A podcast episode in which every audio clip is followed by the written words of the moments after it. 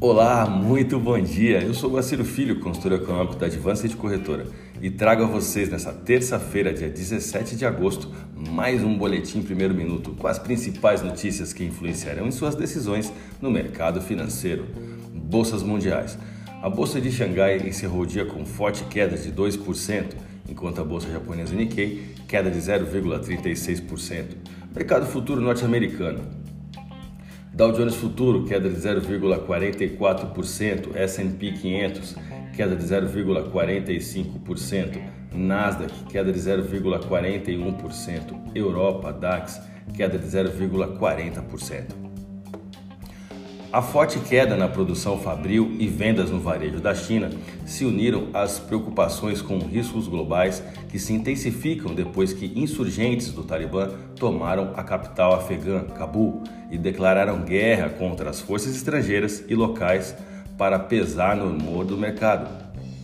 O Fed de Nova York informou nesta segunda-feira que seu termômetro da atividade do setor manufatureiro no estado caiu mais do que o esperado em agosto quando o crescimento das remessas quase estagnou e novos pedidos aumentaram em ritmo muito mais suave do que no mês anterior.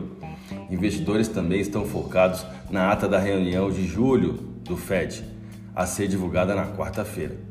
O documento será analisado com lupa por agentes financeiros que buscam qualquer nova pista sobre quando o Banco Central dos Estados Unidos provavelmente começará a reduzir as compras de títulos.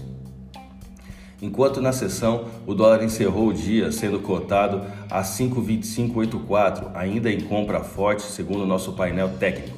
Durante a sessão à vista, o dólar fechou acima dos 5,28 nessa segunda-feira, no maior patamar desde maio, pressionado pela força da moeda norte-americana no exterior e pelo recorrente clima de instabilidade político-fiscal no plano doméstico. Falando ainda de plano doméstico, no Brasil, o quadro ampliou o pessimismo diante de receios com risco fiscal e tensão política.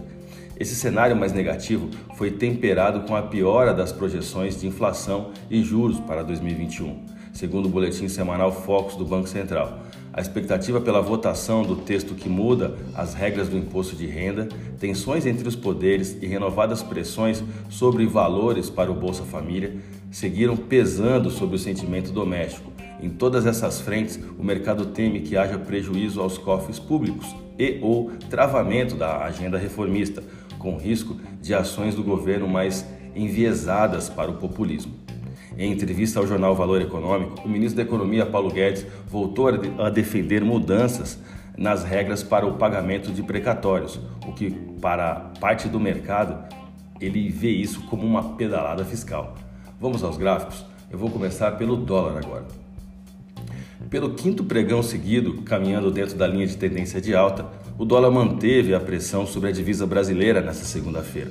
A cotação bateu a máxima do dia, 5,2980, o que naquele momento representava uma alta de 0,99% ainda no começo do pregão, mas passou gradualmente a perder força até pouco antes do meio-dia ir à mínima intradiária de 5,2292, o que representou naquele momento uma queda de 0,32%.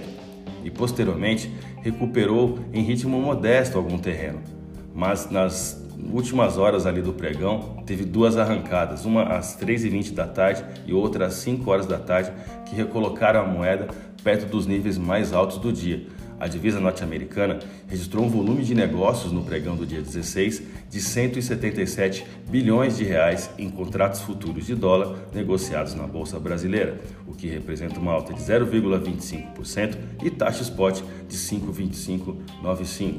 Olhando para o euro agora, a moeda da, da, zona do euro segue firme sua escalada de valorização diante da divisa brasileira e pelo quarto pregão seguido se valoriza 2,03% no período. O euro encerrou o pregão de segunda-feira, dia 16, com alta de 0,29% e taxa spot de 6,2060. A minha dica você já sabe: siga nossos boletins para ficar sempre conectado às principais notícias.